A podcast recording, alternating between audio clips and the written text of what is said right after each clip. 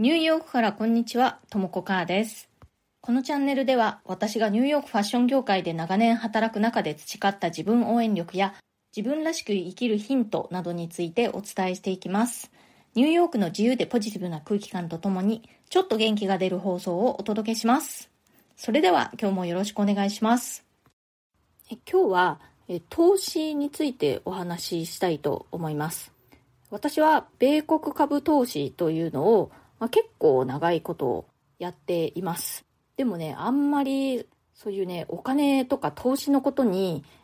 詳しいという感じでもないんですね。ただ、私はアメリカに住んでも25年になるので、そうすると、まあ、アメリカ人って、まあ、かなりの人たちが普通に、まあ、貯蓄感覚みたいな感じで投資をしているんですね。で、その影響で私も、まあ、なんとなくやった方がいいのかなみたいな感じで最初は始めたんですね。で、最初は自分が普通の、銀行口座ですね、持っていた銀行が証券部門もあったので、そこで、証券口座を開いて始めてみました。で、本当にね、あの全然わけがわからなかったので、その銀行の方でね、なんかね、こう、あの、スターターパッケージみたいなのをなんかその時おすすめしていたんですよね。で、わけもわからず、とりあえずそれで始めたという感じです。で、それね、今振り返ってみると、米国株の ETF と、あとはね、少し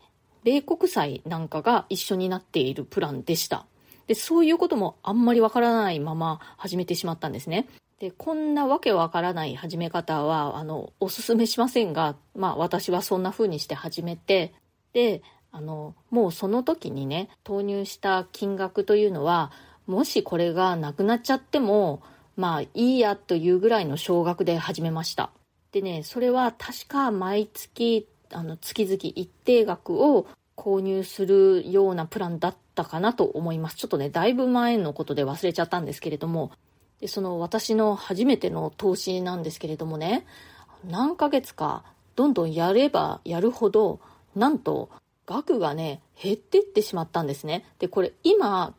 あの、振り返って考えると、それはたまたまそういうタイミングだったっていう感じなんですけれども、その数ヶ月という単位で見たときに、まあ8ヶ月ぐらいだったかな、数ヶ月っていうか、その期間ではね、減ってしまったんですよ。で、私は、これ何が悪いんだろうと思って、何か私やり方間違えてるのかな、これ減ってきてるわと思って、でもまあ、少額だったのでね、そんなにあの体制に影響はないという感じで、でまあそれとは別に普通の銀行の預金っていうのもあったので、まあ、ちょっとビクビクしながらですけれども、そのまま続行したんですね。でまあ一応知識として短期で見た場合に元本割れする可能性があるということは、まあ知ってはいたんですね。だから、まあこれがそういうことなのかなと思いつつ続けてみました。で、結果的には、ちゃんとその、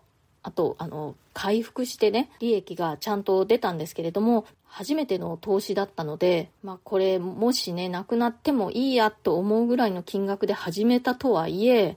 ああ、損しちゃったのかなってね、思いながらやっていたことを思い出します。で、そもそもね、私、そういうお金のこととか、もうましてや投資なんて、すごく苦手でわからないっていうふうに思っていたんですね。できれば考えたくないっていう感じだったんですけれども、これじゃいけないと思って、やってみようと思って投資を始めて、で、始めたら、やっぱりわからなすぎるから、こんなにわからないのは良くないなと思って、すごい苦手意識があったけども、頑張って勉強してみようと思ってね、勉強しました。で、今でもね、そんなにお金のことに詳しいってわけじゃないけれども、まあ、苦手意識、もう考えたくもないみたいな状態だった時と比べると、かなりマシにはなったかなっていう感じです。超苦手から、まあ今はね、まあまあぐらいまでには進歩したかなという感じですね。まあそんな私なんですけれども、えー株式投資、特に米国株投資は本当におすすめです。株式投資というとね、こう相場を見て、売ったり買ったりみたいなイメージがあるかと思うんですけれども、私のやっている投資は全然そういうことはなくて、まあ、いわゆる長期投資というやつで、本当に貯蓄感覚で、まあ、本当にね、あの、王道の、え、アメリカ S&P500 連動 ETF なんかを中心に、まあ、ちょこちょこと買っていくという、まあ、本当に貯蓄感覚ですね。なので、もう本当に誰にでも簡単にできて、長期で見た場合にリスクはかなり低いです。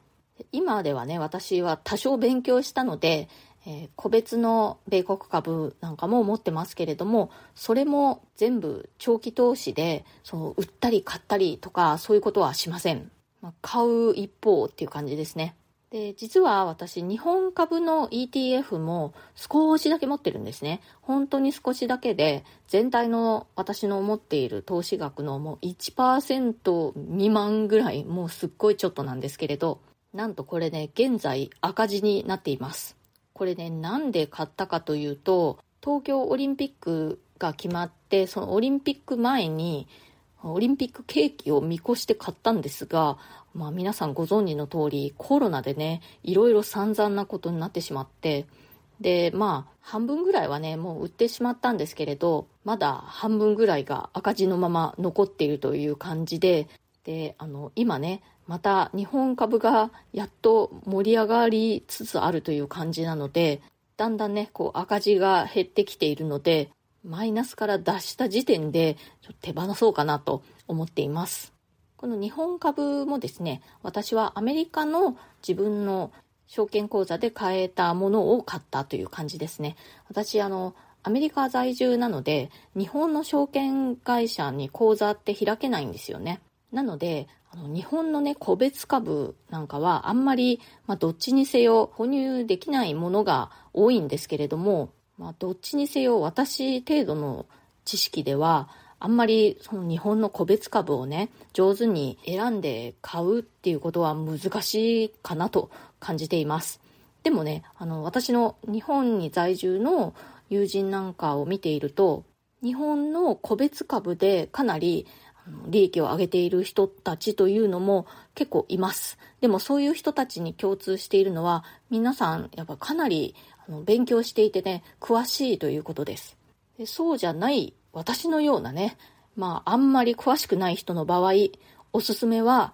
本当に米国株 ETF ですね。うん、これがやっぱり一番簡単でリスクが少ないって私は思います。やっぱりアメリカという国自体がまだまだ成長しているのでで人口も増えているしその大きな流れというか波にね乗っかるという感じなので全然ねこう細かく分析したりだとかそういうことがね必要ないんですね。で、まあ、日本にお住まいの皆さんの場合為替リスクはどうなるんだっていうご意見もあるかと思うんですけれども長期で見た場合にはそれもね全然カバーできるんじゃないかなと思います。米国株なんてなんとなくこう身近じゃない感じがもしかしたらね日本にお住まいの方にはするかもしれないですけれどもお金のことにそんなに詳しくない人こそ米国株への長期投資っていうのが簡単でリスクが少ないと私は思います。日本株で大きく利益を上げることは可能だと思うんですね。実際に私の知ってる方々でたくさんそういう人いますので、でもそれにはやっぱりかなり勉強が必要だと思います。私自身に関して言えば、それはね、ちょっとね、できる自信はないですね。はい、コメントの開始をしたいと思います。英語話者と日本語話者で大きく違う点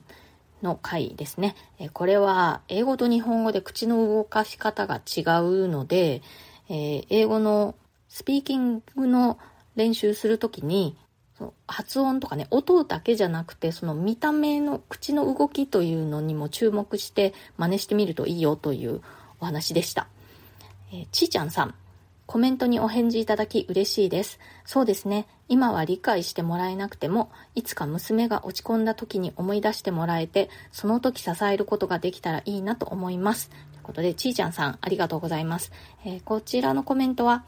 外見コンプレックスの放送回の時のね、小学校5年生のお嬢さんとそのお友達がなんだかこうとっても確実的なファッションのこう影響を受けているみたいでっていうようなお話の続きですね。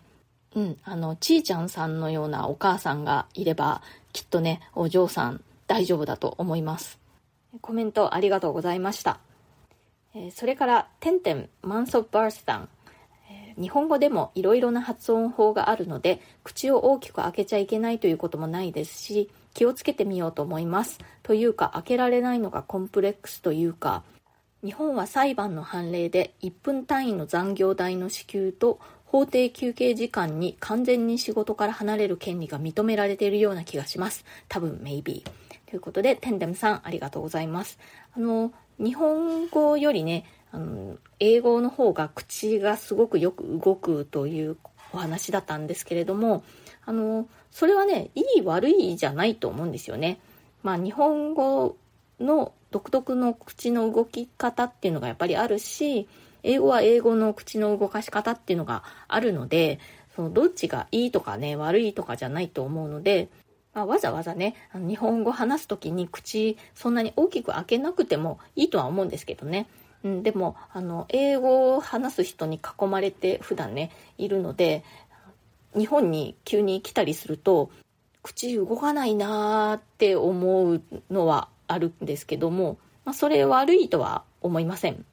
でこのね残業代とか休憩時間云々の話なんですけれども多分これはね私の職業がそうデザイナーだっていうことにもあの関係してると思うんですね。アメリカでもやっぱりこうタイムカードで働いているような人たちっていうのはやっぱりこう残業代も出るし休憩時間っていうのもきっちり決められてるんですけれどもフルタイムのファッションデザイナーっていうのは、